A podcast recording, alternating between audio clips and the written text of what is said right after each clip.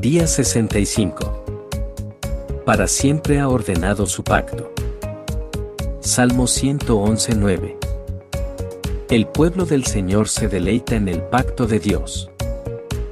Para ellos es una inquebrantable fuente de consuelo al mismo tiempo que el Espíritu Santo los lleva a la sala del banquete, agitando su bandera de amor, Cantares 2.4 se deleitan cuando consideran cuán antiguo es el pacto de Dios y recuerdan que antes de que pusieran al Sol en su lugar o los planetas comenzaran a girar en su órbita, el interés de los santos estaba asegurado en Cristo Jesús. Les resulta particularmente agradable recordar la seguridad del pacto, mientras meditan en el constante amor de Dios por David, Isaías 55.3. Además, se deleitan en celebrar que el pacto ha sido firmado, sellado y entregado. Y con frecuencia hace que su corazón estalle de gozo al pensar en su inmutabilidad, que ni el tiempo ni la eternidad, ni la vida ni la muerte, serán capaces de anular un pacto tan antiguo como la misma eternidad y tan perdurable como la roca de la eternidad. También se regocijan al celebrar la plenitud del pacto, pues en él ven todas las bendiciones provistas para ellos. Ven a Dios como su herencia, a Cristo como su compañía, al Espíritu como su consolador, la tierra como su alojamiento transitorio y el cielo como su hogar. En el pacto ven una herencia reservada y protegida para cada alma que posee interés en su antigua y eterna sesión de dones.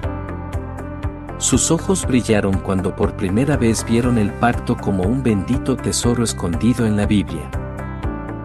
Cuán eufóricas estaban sus almas al darse cuenta de que esta última voluntad y testamento de su familia divina también les fueron legados a ellos. Por encima de todo está el placer del pueblo de Dios de considerar la gracia del pacto de Dios. Ven que la ley fue anulada porque era un pacto de obras que dependía del mérito. No obstante, ellos perciben correctamente que este pacto es duradero debido a la gracia. Gracia como única condición, gracia como única base, gracia como totalidad del acuerdo, gracia como protección, gracia como fundamento y gracia como cúspide. Por tanto, el pacto es un tesoro de riqueza, un depósito de alimentos, una fuente A de la vida, Salmo 36.9, un almacén de salvación, una carta de paz y un refugio de gozo.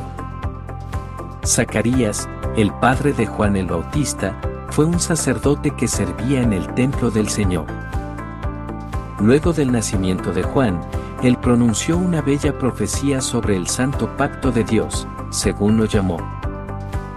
Aquí está lo que Zacarías, lleno del Espíritu Santo, profetizó, bendito sea el Señor, Dios de Israel, porque ha venido a redimir a su pueblo. Nos envió un poderoso Salvador en la casa de David su siervo como lo prometió en el pasado por medio de sus santos profetas, para librarnos de nuestros enemigos y del poder de todos los que nos aborrecen, para mostrar misericordia a nuestros padres al acordarse de su santo pacto. Así lo juró a Abraham nuestro Padre, nos concedió que fuéramos libres del temor, al rescatarnos del poder de nuestros enemigos, para que le sirviéramos con santidad y justicia, viviendo en su presencia todos nuestros días. Lucas 1:67 al 75 Padre, he sido un extranjero a los pactos de la promesa, sin esperanza, Efesios 2:12. Gracias por Jesús, quien es mi esperanza de gloria. Colosenses 1:27